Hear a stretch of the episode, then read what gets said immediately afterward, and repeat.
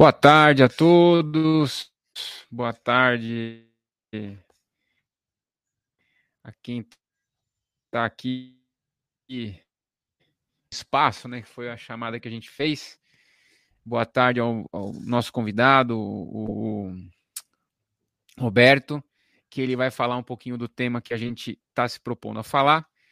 É, deixo aqui a dica para vocês. Fiquem até o fim, tá?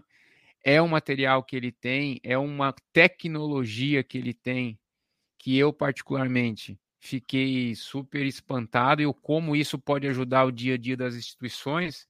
Então acompanhe, ele preparou uma apresentação bem legal para a gente e, e acho que para quem está procurando formas de arquivar documento de maneira bem tecnológica, pode ter que pode ser que ache a solução aqui, tá? Então, esse é o Subsídia quinta-feira. Hoje é o último dia para as inscrições. Então, quem quiser participar do curso presencial Sebas Brasília, último na região, vamos falar de educação, saúde social, tudo que tem de atualização, tudo que tem de mais moderno aí em relação ao Sebas.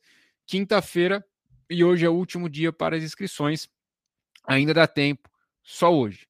Caso queiram, meu telefone daqui a pouco vai começar a passar embaixo. É só vocês me chamarem que eu faço a inscrição de vocês, tá? Na semana que vem, vamos falar da reforma tributária, tá? Os impactos para o terceiro setor. Hoje mesmo fizemos um post sobre a reforma tributária Grupo Aldiz, tá? A nossa preocupação em relação à reforma tributária, que vamos passar os possíveis impactos para o terceiro setor lá na terça-feira. Mas a grande preocupação é: a lei está sendo feita 100% sem qualquer citação às entidades imunes e isentas, sem qualquer cuidado com as entidades imunes e isentas. Quem está a, a, lei como um todo, uma reforma tributária como um todo no país, ela está sendo construída para outros nichos, para outras atuações que visam unificar. E quando a gente fala de unificar, gente, a gente está falando de juntar os desiguais dentro do mesmo cesto. E o terceiro setor tem algumas imunidades e isenções que não estão sendo consideradas. E não é que não estão sendo consideradas porque eles querem tributar as imunes e as isentas. A grande preocupação é está sendo feito sem qualquer preocupação positiva ou negativa para o terceiro setor. Então, tudo que vier de bom ou de ruim é um mero acaso, porque não está sendo considerado o terceiro setor nesse universo. Essa é a grande preocupação, tá? Então, é sobre isso que a gente vai conversar na terça-feira que vem. A gente vai trazer uma série de reflexões. Ainda há tempo do terceiro setor, de alguma forma, se mobilizar e fazer com que não seja um acaso os resquícios e os impactos da reforma tributária. Então, convidamos vocês, terça-feira que vem, no, no, às 15 horas, no nosso AudizaCast, falarmos sobre a reforma tributária. Estaremos eu e o Ricardo Monello. O Ricardo Monello é um dos grandes é, é, estudiosos do tema. Ele participou ativamente de alguns PLs pela FENACOM, então ele vai vir trazer essas reflexões para a gente. Dia primeiro, não percam, estaremos tratando esse assunto aqui com vocês. Mais um aviso: quem quiser é, é, que a gente faça. A próxima parada nossa do Sebas é Salvador. Salvador. Em data a ser definida. Em setembro, tá?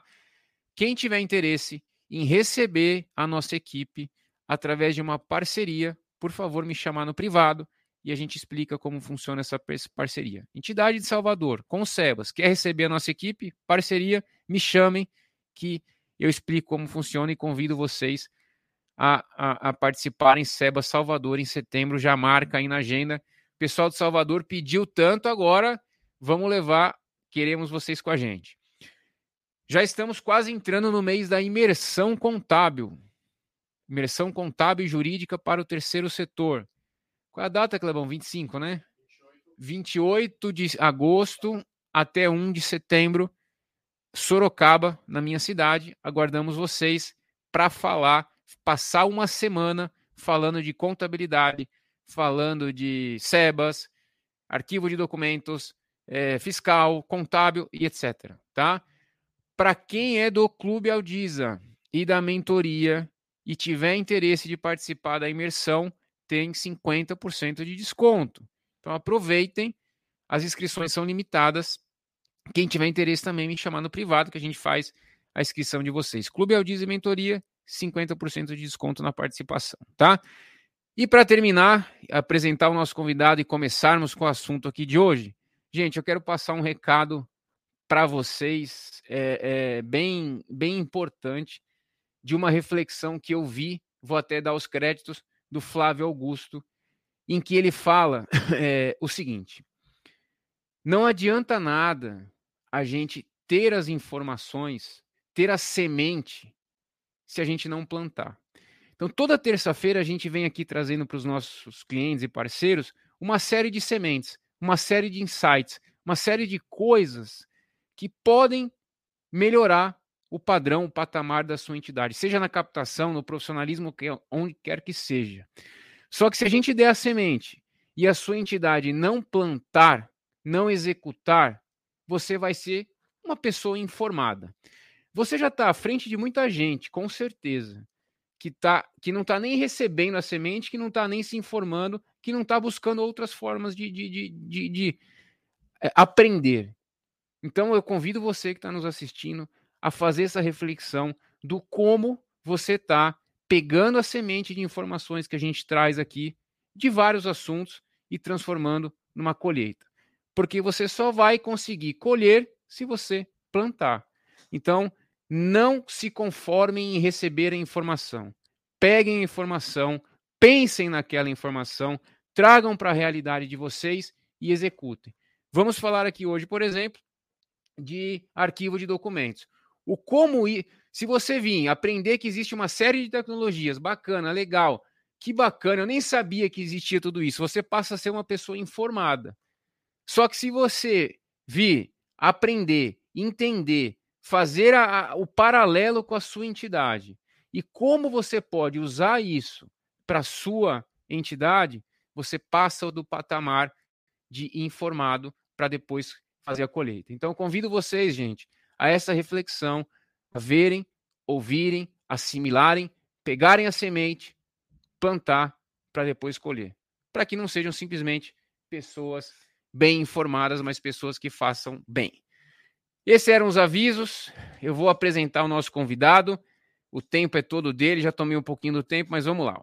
Nosso convidado, Roberto Carminati, ele é sócio fundador e presidente da Piquel Brasil Preservação Digital Limitada, uma empresa dedicada à operação de nuvem privada para preservação de dados digitais a longo prazo e a transformação digital de acervos analógicos em acervos digitais.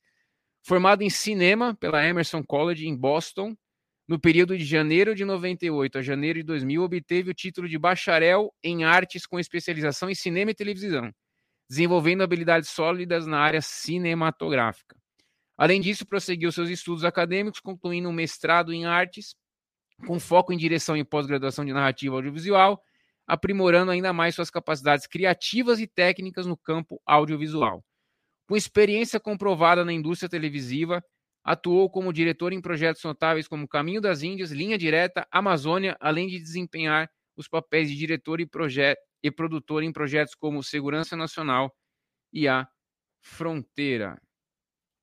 Esse é o, é o currículo do nosso convidado. Vamos dar aqui o boa tarde para ele. Roberto, boa tarde, seja bem-vindo, obrigado pelo convite. Palavras iniciais, depois tem algumas perguntas para você. Lembra aos convidados, quem estiver assistindo, a nossa live sempre é boa. Ela pode ser excelente se você participar e perguntar. Roberto, seja bem, seja bem-vindo. Obrigado aí pelo, por aceitar o nosso convite. Imagina, Carlos. Boa tarde. Queria agradecer a você, queria agradecer ao Eduardo, a todos da Audisa. É uma grande honra poder participar do evento de vocês aqui. Como você já fez uma boa introdução aí, eu aguardo aí que o pessoal faça perguntas.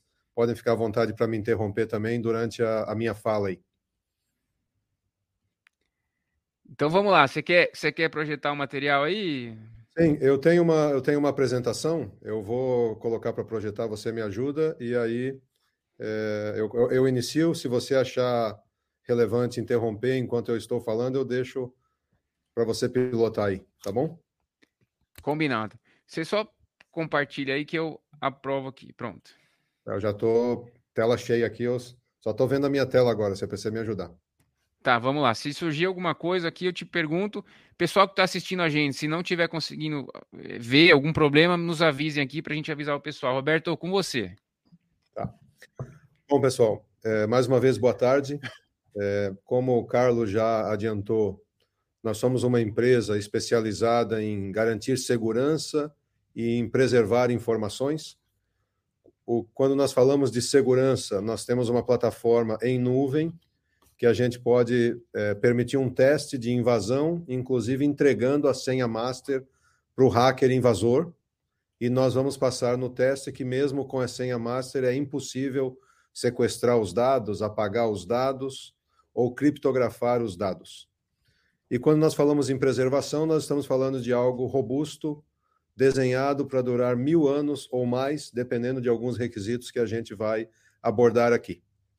É, eu vou iniciar falando um pouco é, da nossa empresa, dos clientes que a gente atende, e depois chegar diretamente nas tecnologias.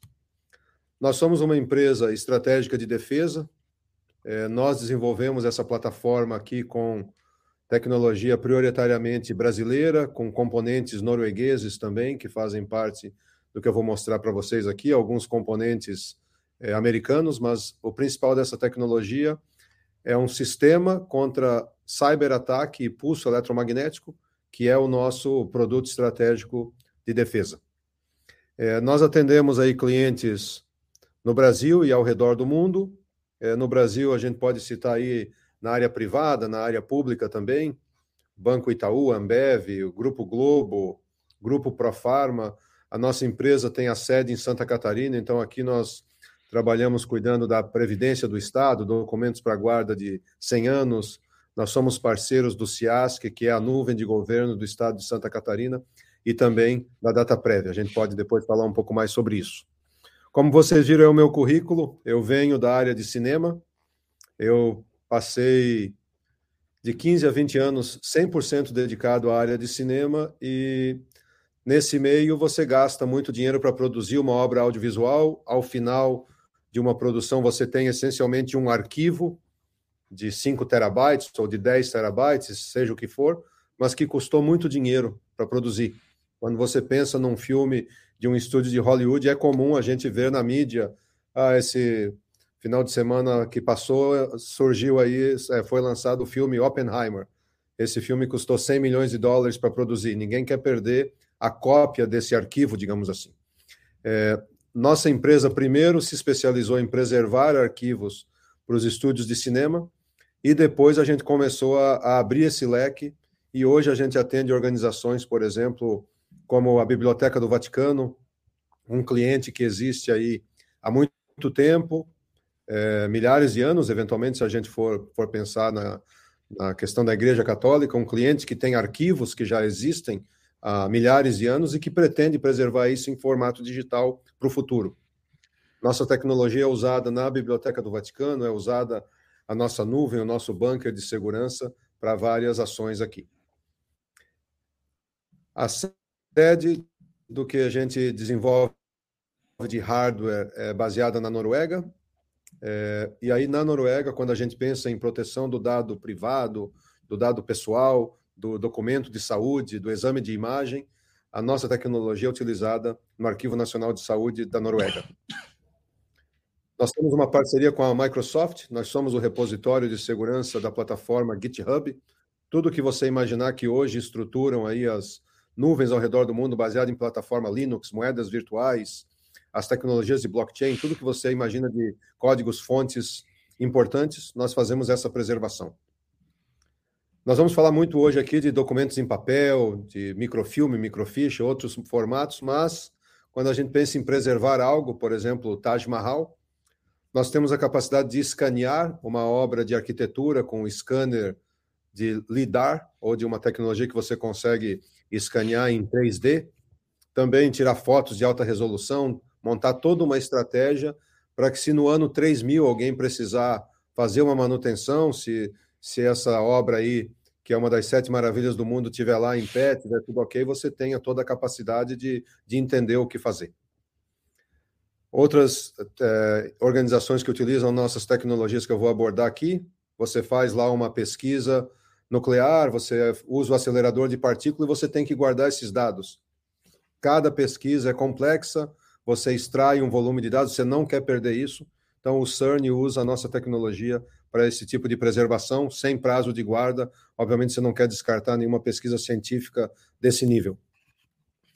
Quando você pensa como preservar as últimas entrevistas do Albert Einstein que ele deu no rádio, ou o que você tem de documentação, nós temos aí um vasto trabalho nesse sentido também, assim como outras personalidades. Eu escolhi o Albert Einstein aqui também por conta do, do filme Oppenheimer, aí pensando no que está mais é, na mídia no momento. É, por causa da forma como a gente trabalha, é comum a gente ter parcerias com organizações públicas. Organizações públicas têm demanda de guarda de muito tempo ou de guarda permanente. Nosso último parceiro é a Biblioteca Nacional do Emirados Árabes, então a gente está fazendo um trabalho com eles lá. Aqui no Brasil, a gente tem um trabalho junto com o CIASC, junto com a DataPrev, para fornecer todo esse serviço para o setor público. E aí, quando a gente pensa em obras de artes, como é que você preserva isso tudo? A gente vai falar bastante sobre isso aqui. Além da nuvem, nós operamos bunkers de preservação. Então, nós temos um bunker nós montamos isso em parceria com o governo da Noruega. O nosso equipamento, o nosso hardware desenhado para durar no mínimo mil anos num, num ambiente normal. Nesse nosso ambiente aqui, nós já temos a certificação ISO para dois mil anos. Você depende de muito tempo para projetar um teste de envelhecimento para que aconteça e você tenha essa certificação. Os nossos testes internos, ainda não certificados, isso deve vir aí com o tempo nos próximos anos, indicam a probabilidade de preservar arquivos aqui além dos 10 mil anos. E aí a gente tem coisas muito importantes, como eu já falei aqui, pode pensar a declaração da criança e do adolescente do Unicef, você quer guardar isso com muita segurança, por exemplo. Nós somos parceiros do Banco de Sementes, nós estamos no mesmo complexo do Banco de Sementes, então você imagina lá uma montanha, se derreter toda a camada de gelo, a gente não vai alagar por conta da altitude que já está escolhida, tudo pensado num ambiente de alta segurança para guardar dados e nós temos outros bunkers aí ao redor do mundo. É, de fato, nós operamos um dos dez lugares mais seguros do mundo. A Biblioteca do Vaticano, nesse ranking, iria figurar como o sétimo lugar mais seguro do mundo, e o nosso bunker, o nosso complexo, junto com o Banco de Sementes, ficaria no quinto lugar. O lugar 1, 2, 3, 4 pertence ao governo dos Estados Unidos, então nós somos aí o lugar não diria privado, mas o lugar que não pertence, o ambiente que não pertence a um governo mais seguro do mundo, de fato. Bom, como que nós preservamos informações? É, quando nós pensamos em dados, e aí em todo tipo de dado, nós temos que pensar que a informação em papel ela está registrada e guardada nesse suporte. Ela pode estar guardada como um projeto de engenharia, eu posso ter microfilmado ou feito algum registro direto numa mídia analógica como filme ótico, como microfilme. E nós também temos aí todo tipo de arquivo digital que a gente gera hoje em dia. Você tem duas situações aqui. O papel, o microfilme é muito robusto, mas ele não é plugado na nuvem. O arquivo digital, obviamente, a gente acessa com muita velocidade, mas ele é muito frágil. O nosso trabalho aqui é, visa combinar o melhor dos dois mundos, a maior robustez, a maior elasticidade e agilidade para acessar dados. Então, nós montamos uma forma de que você acessa uma tecnologia em nuvem, você não instala nada de hardware, você não tem toda essa preocupação. O nosso requisito é, no mínimo, Tier 3. É, por exemplo, a gente atende a Ambev há mais de cinco anos e, e no nosso relógio de cinco anos, Obviamente, a gente tem alguns períodos de manutenção programados e tudo mais, mas as manutenções ou os períodos fora do ar por conta do Tier 3 é, correspondem hoje a menos de 60 minutos ao longo de cinco anos. Então, é um requisito extremamente rigoroso. Nossa plataforma anti-hacker, a gente vai abordar mais isso aqui. E nós fazemos isso tudo por meio de um disco randômico desenhado para durar no mínimo 100 anos e uma mídia, um filme digital desenhado para durar no mínimo mil anos que fazem parte do conjunto de equipamentos do data center, dos data centers da nossa nuvem. O acesso de qualquer lugar, a gente precisa hoje acessar consumir dados, enviar dados, assinar documentos a partir de aplicativos, nós temos toda essa viabilidade. Nós integramos com sistemas de negócio como SAP ou qualquer sistema que utilize o padrão de integração CMIS. Temos APIs, temos uma série de formas de integrar. Conseguimos controlar objetos, seja uma caixa de documentos, outras coisas por RFID. E aí, pensando já na computação visual, a gente tem uma série de trabalhos aqui de desenvolvimento, de pesquisa que podem, em conjunto com a demanda de um cliente, virar de fato um serviço. Bom, falar primeiro aqui como que a gente resolve os documentos analógicos. Por exemplo, o nosso desafio da Ambev, centenas de milhares de caixas, você tem que fazer a gestão física. Nós fazemos essa gestão física de uma forma integrada à nuvem. Uma caixa de documentos que a gente recebe, ela recebe um identificador, como se ela já fosse um objeto que faz parte da nuvem. Quando alguém solicita um documento que ainda não foi digitalizado, um controle desse objeto por RFID, a nossa equipe consegue localizar com muita velocidade e devolver de forma digital. Você, quando abre uma caixa de documentos, você pode encontrar livro histórico, projeto de engenharia, você pode encontrar microfilmes, microfichas. Nós temos toda essa estrutura para que seja transparente. Quando a gente pensa nisso, por exemplo, um dado nato digital, tipo uma radiografia que está numa camada Deep Glacier, pode demorar às vezes dois, três dias para voltar, dependendo do tipo de serviço. O nosso objetivo aqui é tornar esse documento que era analógico, que ele retorne de 24 a 48 horas no máximo. Então, ele é muito parecido com o serviço de longa retenção de dados em nuvem. Quando a gente lida com grandes volumes, nós temos um projeto para o Itaú que nós fizemos a captura de muitos documentos, e aí nós temos tecnologia para capturar um arquivo, usar tecnologia de reconhecimento de, de texto, interagir com um robô que faz um pedido, eu preciso de um determinado extrato, por exemplo, e aí você consegue localizar isso e organizar o que era analógico no seu ambiente é, agora digital, sem que você precise manipular essas mídias analógicas. Então, aqui também, na mesma ideia de tornar o que era analógico algo digital na nuvem. O reconhecimento Ô, de Roberto, texto é muito... Opa, sim. É, é, acho que você ia continuar falando, mas só para ver se eu entendi e, e deixar o pessoal aqui. Esse tipo de digitalização que você está falando nesse momento é uma digitalização que eu vou, eu digitalizo o documento e aí a tecnologia permite com que eu dê um, um Ctrl L e ache através da palavra ou do número da nota ou do que for do documento digitalizado, é isso? É, é, é, isso e um pouco mais do que isso, Carlos. É, por exemplo, o Diário Oficial de Santa Catarina, nós fizemos aí a primeira edição, data do ano de 1934.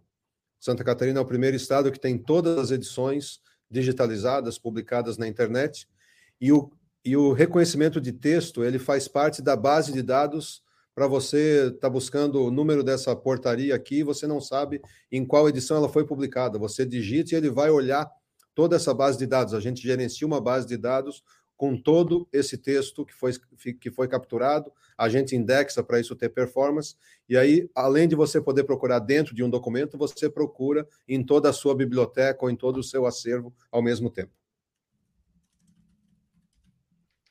Perfeito? Legal. Ótimo. Bom, isso, isso, é... isso é ótimo, né? Isso ajuda muito, porque você consegue tornar buscável. Inclusive, a gente está com um problema num cliente que a gente é, é, até para exemplificar, tá? O quanto o, o tempo é, é, é, uma economia de tempo. A gente está com um cliente que é, é, um, é um, um, trabalho de auditoria numa prestação de contas.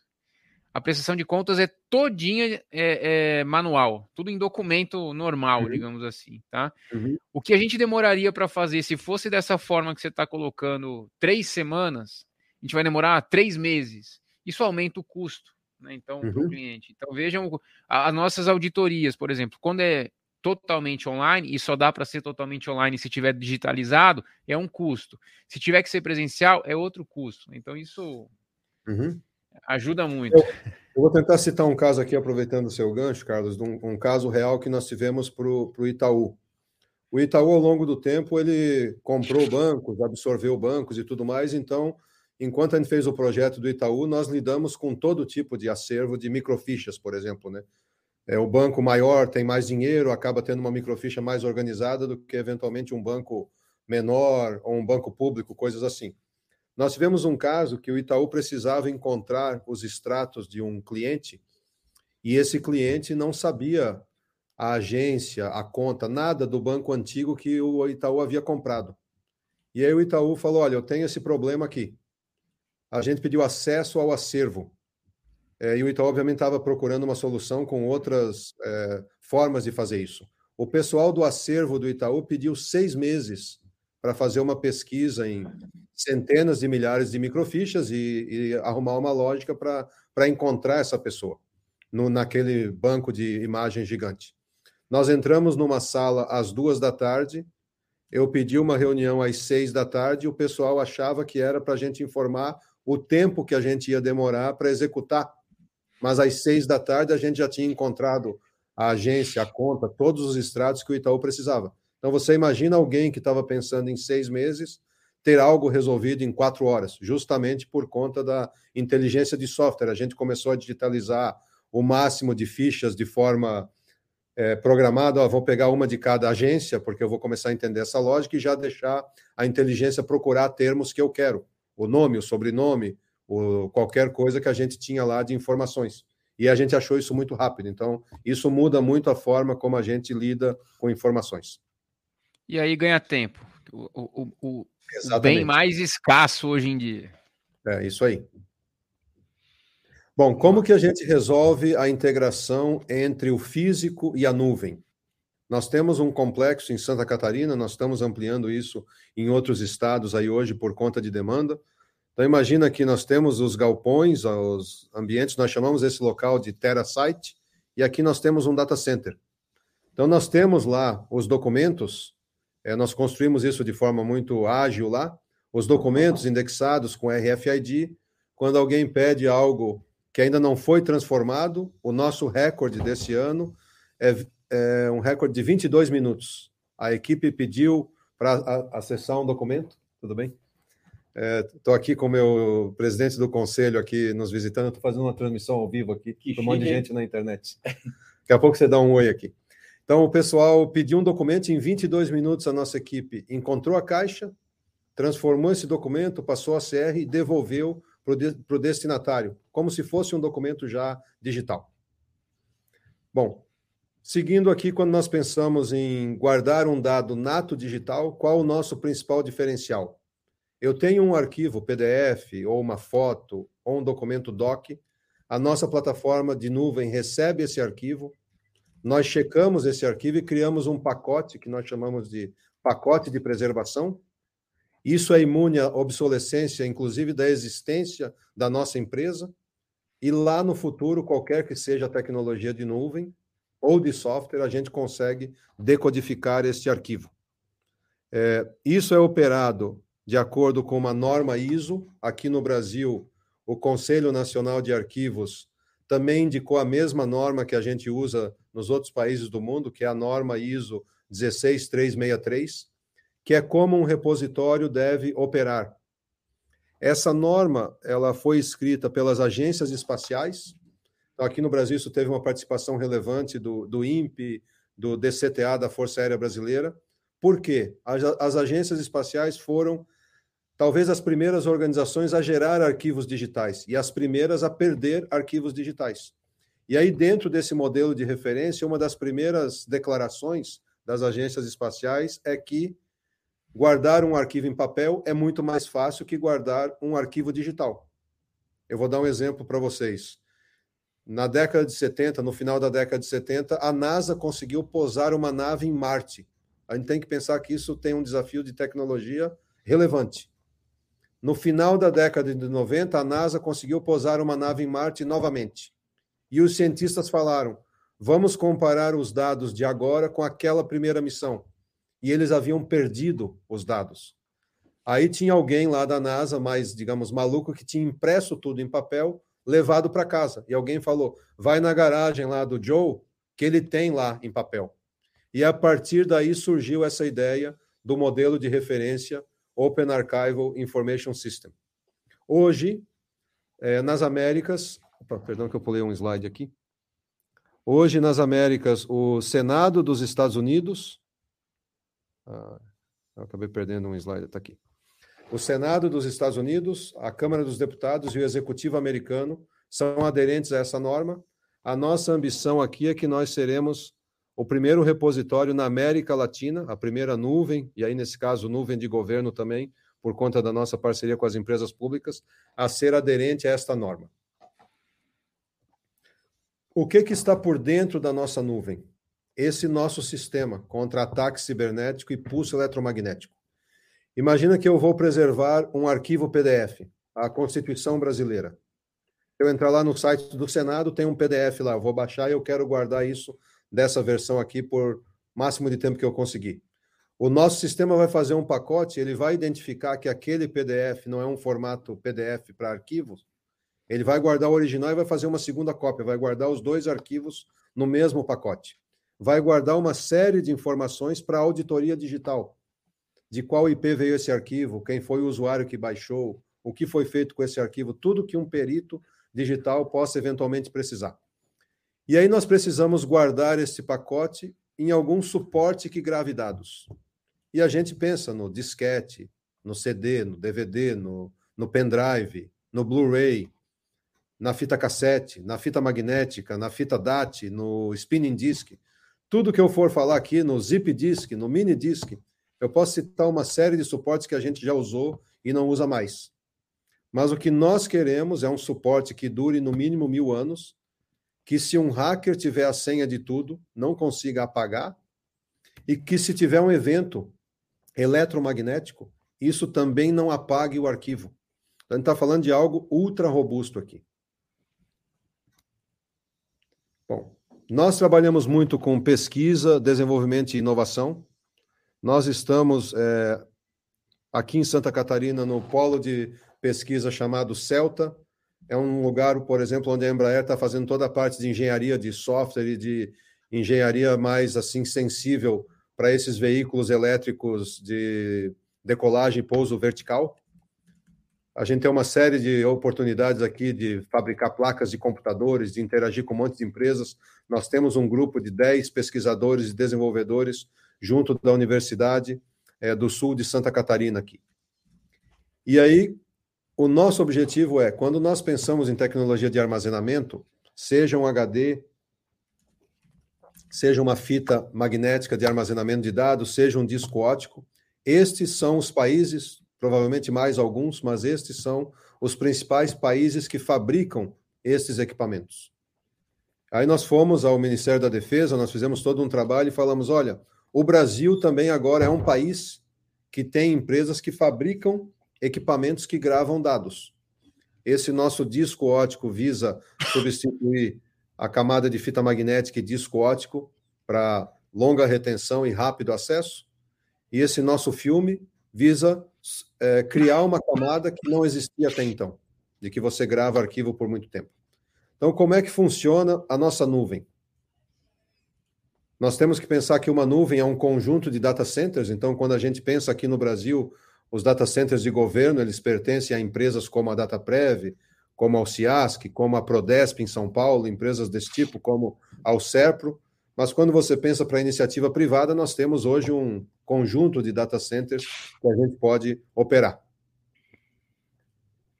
Pensando num desenho de tecnologia, se nós olharmos esse computador, um dos primeiros da Apple e um dos últimos modelos, obviamente o computador mais novo processa muito mais rápido, armazena uma capacidade de dados muito maior, mas esse computador possuía um disco magnético para 1.4 megabytes aproximadamente, e esse aqui vai ter um disco magnético para dezenas de terabytes eventualmente que eu consiga instalar nele, mas as duas tecnologias magnéticas.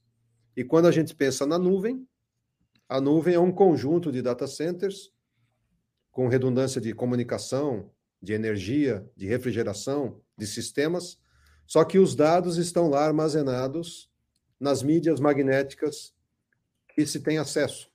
E aí, às vezes, alguém tem um ataque hacker e a gente vê a empresa X, que às vezes tem um valor de mercado de bolsa do líder de mercado, que a gente imagina que, que tem toda a capacidade de ter uma camada de, de firewall e de proteção cibernética relevante, teve um ataque hacker, teve um sequestro de dados, pagou 10 milhões de dólares ou pagou milhões de dólares para liberar os seus dados, o Ministério da Saúde ou o Tribunal de Justiça de um determinado lugar ou em um outro país, a gente vê isso o tempo todo. O que que nós queremos? Uma nuvem que tenha estes requisitos, os requisitos dos suportes robustos analógicos. Se eu gravo um documento em papiro, eu talvez nem saiba mais fazer papiro, mas eu consigo ler, eu consegui decodificar. Mesma coisa o papel. E, obviamente, essas tecnologias são imunes a ataque cibernético. Como que nós fizemos isso? Um disco randômico e uma mídia linear com esses mesmos requisitos. Então, na nossa camada em nuvem, nós temos uma camada magnética para processar dados, para gerar dados, para receber dados.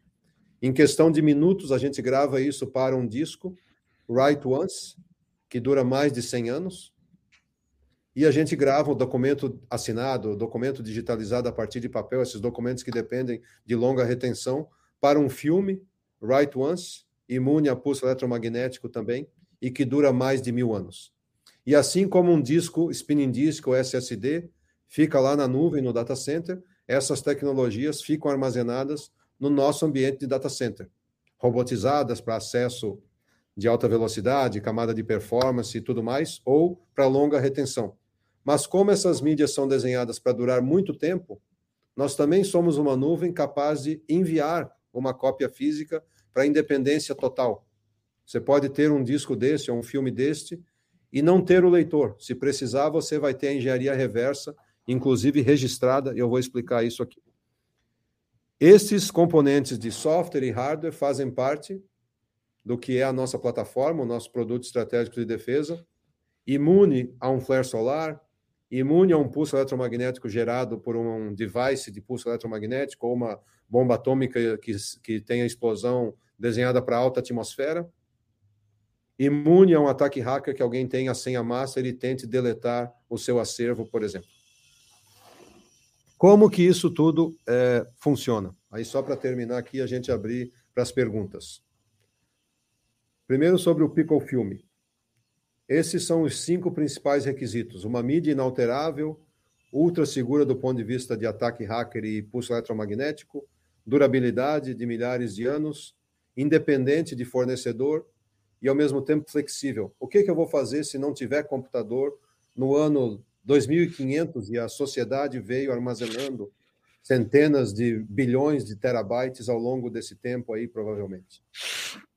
Então, nós pegamos a ideia dos documentos analógicos, como papel e o suporte fotográfico, que a gente já tem uma visão aí que existe pelo menos desde a década de 1840, então a gente está aí próximo já dos 200 anos dessa tecnologia, obviamente o papel já em torno dos mil anos, esse papel moderno como a gente reconhece. O filme em movimento, já mais de 140 anos.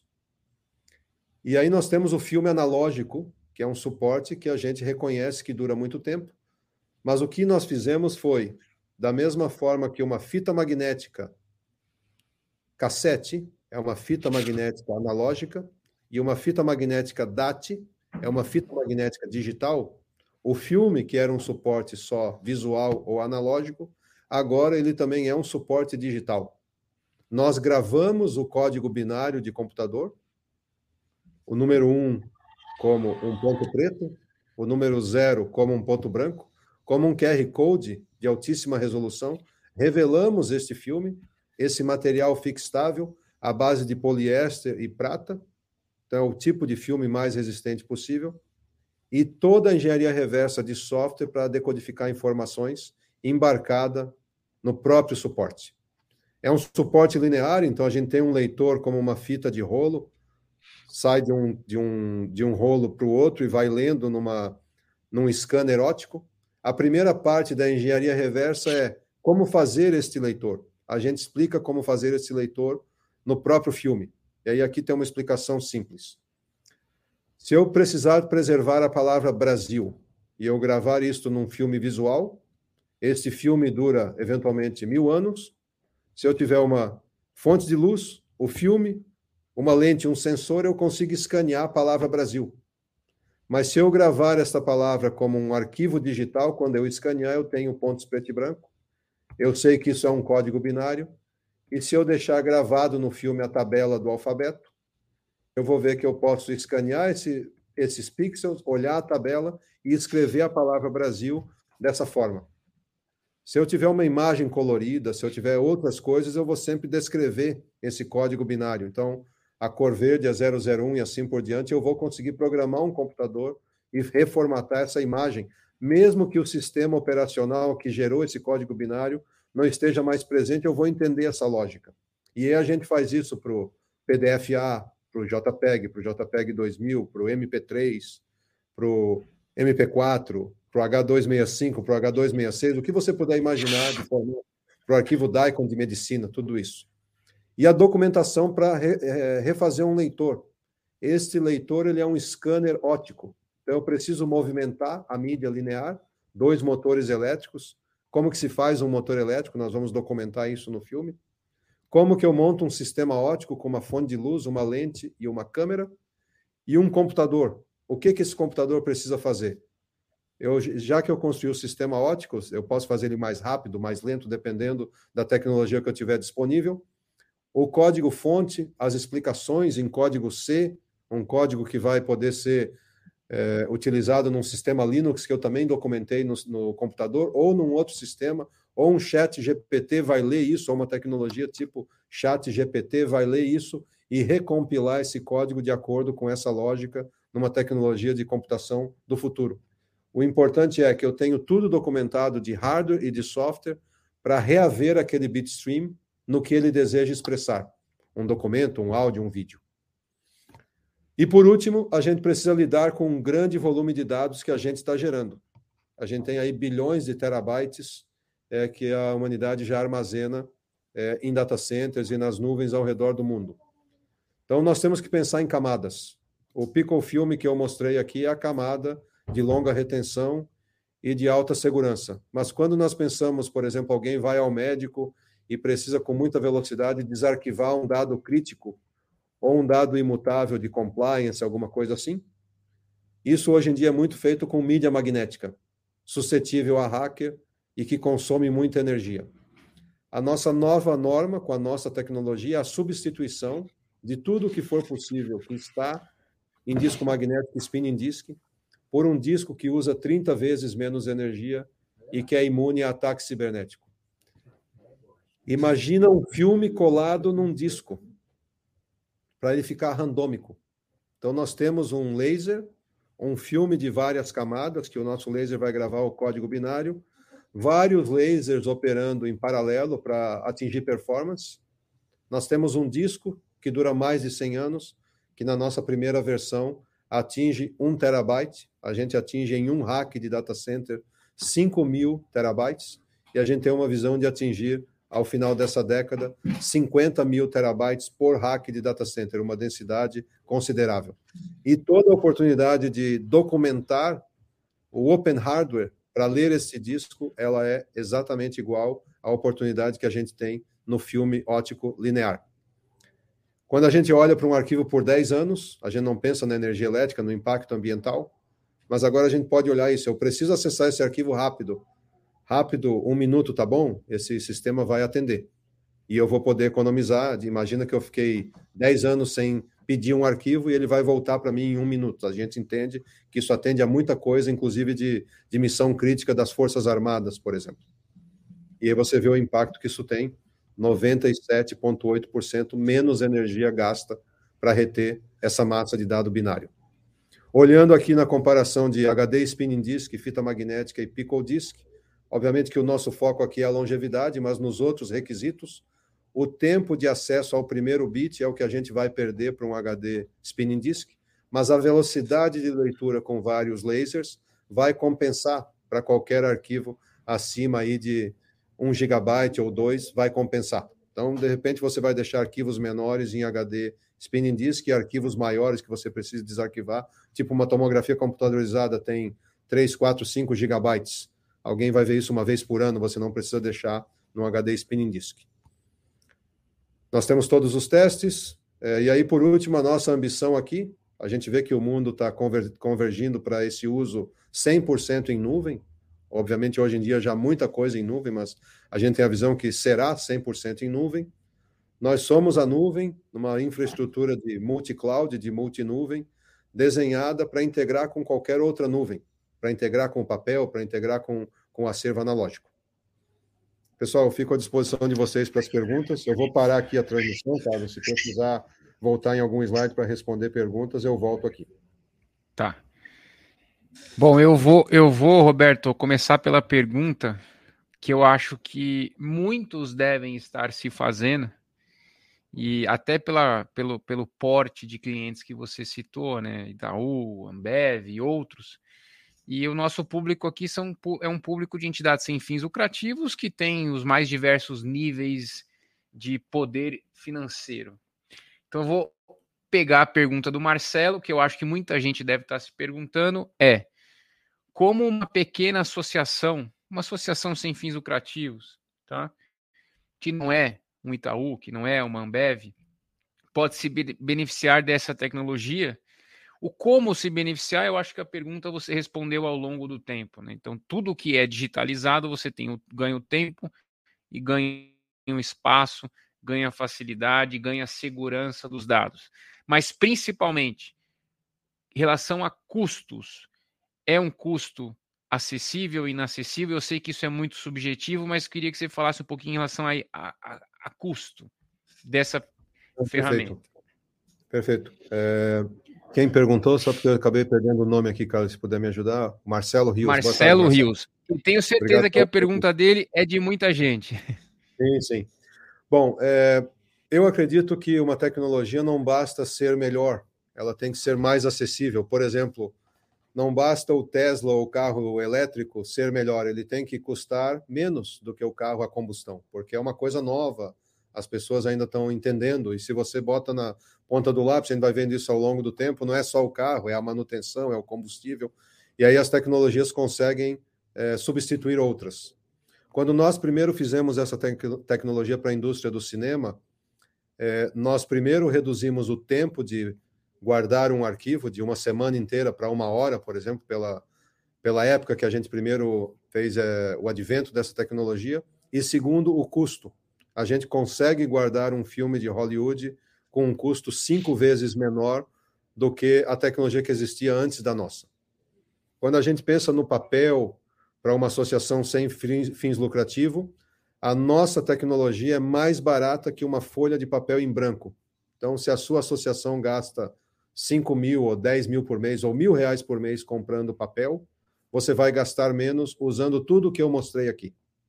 E quando a gente fala em digitalizar um legado, por conta de toda a tecnologia de software que a gente usa, nós temos formas de reduzir e muito o custo da transformação digital ou da digitalização.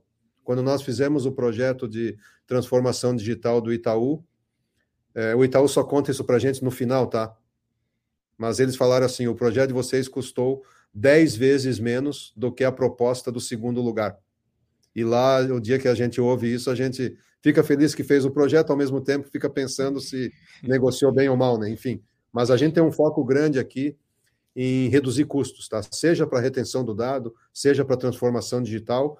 E quando a gente fala em substituir papel, a gente está falando de uma redução de custo dramática aqui. Todos os nossos clientes, eles partem a partir de um ROI. Seja a Biblioteca do Vaticano, seja um estúdio de Hollywood, seja uma pequena organização como um cartório, ou, por exemplo, aqui em Santa Catarina, nós temos prefeituras de 2 mil, 3 mil, 5 mil habitantes que são nossas clientes e que, obviamente, têm também a sua dificuldade inerente aí por serem pequenos municípios de poder é, transformar e usar tecnologias em nuvem. Não sei se isso responde, Marcelo, se, se quer fazer alguma pergunta complementar, estamos aí. É, é eu achei interessante, interessante o exemplo que você deu, que é a questão das resmas de papéis, né? Então você já, já deu mais ou menos um parâmetro de valor só na economia da resma. Eu não colocando, nós não estamos colocando aqui a economia do espaço, que porventura eu vou ter, o intangível do tempo, né? Sim. Então tudo isso quanto é, é, fora como o Rodrigo colocou aqui, o André, o impacto ambiental com a redução na utilização de papel e, e em ah, épocas eu de. pegar de, esse gancho, Carlos. Aproveite, aproveite o impacto ambiental. É, fazer papel consome muita água. É, o nosso comparativo de consumo de água por lauda, 200 mil vezes menos. É meio difícil de imaginar que se você for registrar algo numa folha de papel, você vai gastar 200 mil vezes mais água do que na nossa nuvem que eu mostrei aqui. A gente tem essa documentação, se o pessoal ficar interessado, por quê? Para que a gente revele um milhão de folhas, a gente gasta alguns litros de água. E para você fazer uma folha de papel, você gasta 10 litros de água no Brasil, na forma como o papel é feito aqui. Na Europa, o nosso racional é 80 mil vezes menos água. Ainda assim, não é 80 vezes, é 80 mil vezes. Então, isso tem um impacto ambiental gigantesco. E na longa retenção no data center, como eu mostrei ali, 30 vezes menos energia. Ah, o pessoal aqui da apoio à mulher, à criança e adolescente, a instituição, é, estamos tentando avançar implantando sistemas em nuvem e digitalização de documentos. Já começou o envio de prestação de contas através de plataformas digitais, através de sistemas, fazendo parênteses, aliás, tem sido cada vez mais comum é, essa, esse envio digital, tá? Quem ainda não está digitalizado ficou para trás e cada vez mais. E aí ela complementa, que eu entendi, Roberto, que é um grande diferencial da sua plataforma, mas ainda há o desafio de pensar na preservação e segurança dos dados. Então não é, é só o arquivar e digitalizar e ter, tem que ter a potencial aí de vocês, né? Sim, perfeito. Acho que aqui o meu foco de mostrar hoje para vocês é justamente a segurança extra ou a segurança precisa que a gente tem aqui por meio desse tipo de hardware, né? Se ele for armazenado corretamente, você não vai perder e você vai, inclusive, uma vez por trimestre ou uma vez por ano, como for adequado, receber essa cópia física. Então é comum os nossos clientes terem lá, é, imagina que a gente guarda 100 milhões de páginas por metro cúbico na nossa mídia mais densa, que é o Picofilm. A gente guarda um volume considerável aí que não ocupa basicamente nenhum espaço em uma organização. Então, você pode ter qualquer outra tecnologia de nuvem ou qualquer outra ferramenta de software, integrar através da nossa API e ter a certeza que não vai perder aqueles arquivos. Ótima pergunta aí também. Legal. O André, eu não sei se você tem essa resposta, mas eu vou trazer a pergunta. Os os documentos digitalizados são válidos do ponto de vista jurídico? Por exemplo, um comprovante de pagamento ou recibo que exista apenas digitalmente, ele é válido? Existe algum tipo de, de da própria digitalização em si, Roberto? Perfeito. É, a lei do microfilme ela data da década de 60, 1968 até o último governo, o governo aí que nos deixou do presidente Bolsonaro, só podia um documento ser substituído por microfilme. Mas ao longo do último governo, a legislação foi modernizada, de modo que um documento que passou pela mudança de suporte do papel para um suporte digital, assinado com o ICP Brasil, ele tem valor na justiça. Você não precisa mais levar o original.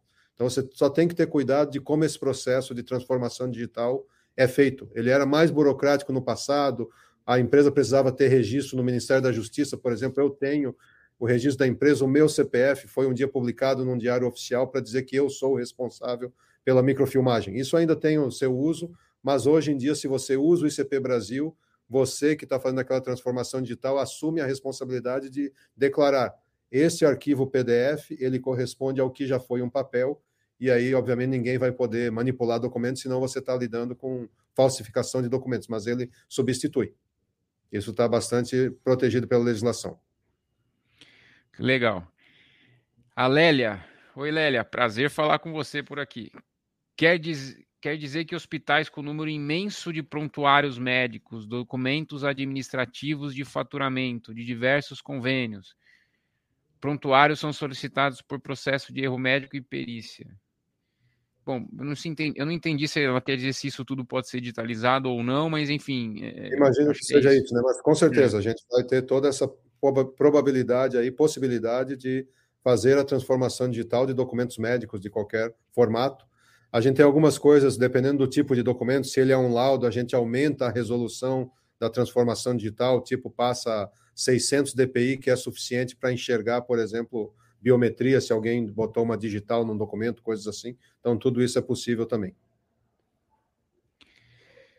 Bom, gente, é... acho que eu respondi aqui a maioria, eu não, né? Eu passei a maior parte das perguntas aqui para o Roberto responder. Já estamos com 55 minutos. Não gosto muito de estender, porque senão começa a ficar cansativo. Mas eu acho que tenho certeza que o recado foi dado. É... Tenho certeza certeza que muitas entidades, como eu disse no início, assunto e é importante agora o quê? E aí eu, eu fiz questão de chamar questão de, de falar, conhecer para ver se vale a pena ou não, porque a gente acha que é uma coisa do outro mundo. E o Roberto foi muito feliz no exemplo dele, comparando com o que você vai economizar de resmas de papel, né?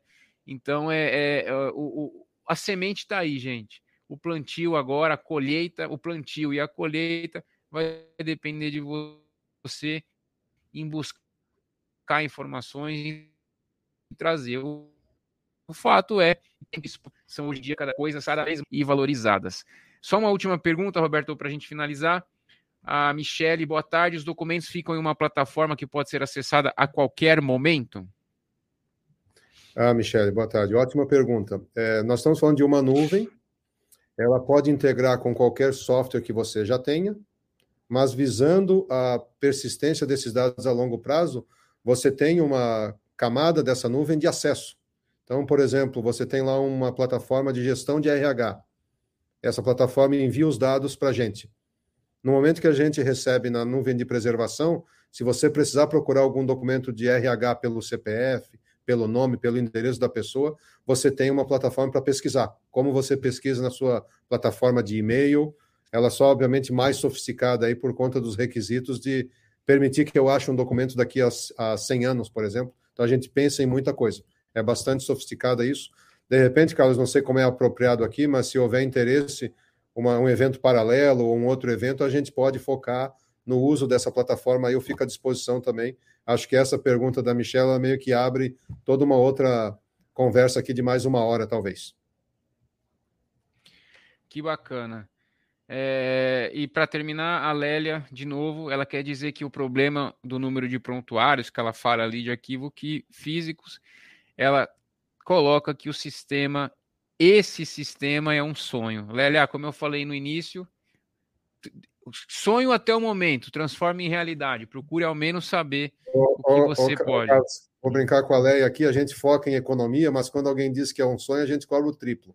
Que ainda assim é mais barato que qualquer coisa, tá? Então, pode ficar Então, então ó, com o upgrade do sonho ainda vai ficar mais barato, é gente. É isso aí, é isso aí, pessoal. Tá? Obrigado, obrigado pelo comentário, Lélia. Bom, Roberto, obrigado pela presença, obrigado por aceitar o nosso convite. Saímos um pouquinho aqui do nosso mundo de contabilidade, é, é, é SEBAS, e, e, trouxemos um assunto que eu acho que é importante, até para abrir horizontes aí das nossas entidades. Quais são, por favor, as suas palavras finais, o seu recado final? O que, que você quer deixar aqui para o nosso pessoal? Olha, eu quero me colocar à disposição aí é, de vocês. Se alguém tiver alguma necessidade de fazer contato direto, pode, por favor, compartilhar meus contatos aí, Carlos, fica à vontade. A gente está sempre disponível para fazer teste, fazer provas de conceito, analisar um problema e trazer uma solução. Então, é comum para a gente visitar um cliente, fazer prova de conceito remota quando possível, ou fazer uma prova de conceito real, se, se for o caso. E, de novo, o nosso foco aqui é a economia, a segurança. A gente está à disposição aí para ajudar todas as entidades e todos que estão participando aqui. Queria agradecer mais uma vez ao Disa, Carlos, a você, ao Eduardo, todos vocês, pela oportunidade aqui mais uma vez. Eu que agradeço, Roberto. É, caso alguém queira falar com o Roberto, podem me chamar, meu telefone está passando aí embaixo, eu passo, o, o faço as, as pontes necessárias para que vocês, ao mínimo, tentem descobrir o que vocês podem melhorar no dia a dia de vocês. Espero que o nosso objetivo aqui tenha sido atingido. É, espero que tenha a sementinha sido lançada e agora que você consiga realmente fazer a colheita fazer o plantio para depois ter a colheita desse assunto que a gente está tratando. Reforço o convite, semana que vem, dia 1 às 15 horas, Vamos falar da reforma tributária. E eu vou ser um pouco duro aqui, gente. Participem, se interem e passem a atuar, porque depois não adianta ficar chorando leite derramado com o que vier da reforma tributária, tá? Então, fica o recado, fica a dica. Brasília, quinta-feira, quem quiser participar, só chamar. Roberto, obrigado. Até a próxima. Foi um prazer falar com você. E eu não sei, eu não sei se você estará lá na, na Finlândia, ali na, quando eu vou para lá na Noruega. Se tiver, nos encontramos lá. Tá bom, sucesso lá para você também. Tá bom, um abraço, tchau. Obrigado, pessoal. Boa tarde. Até mais.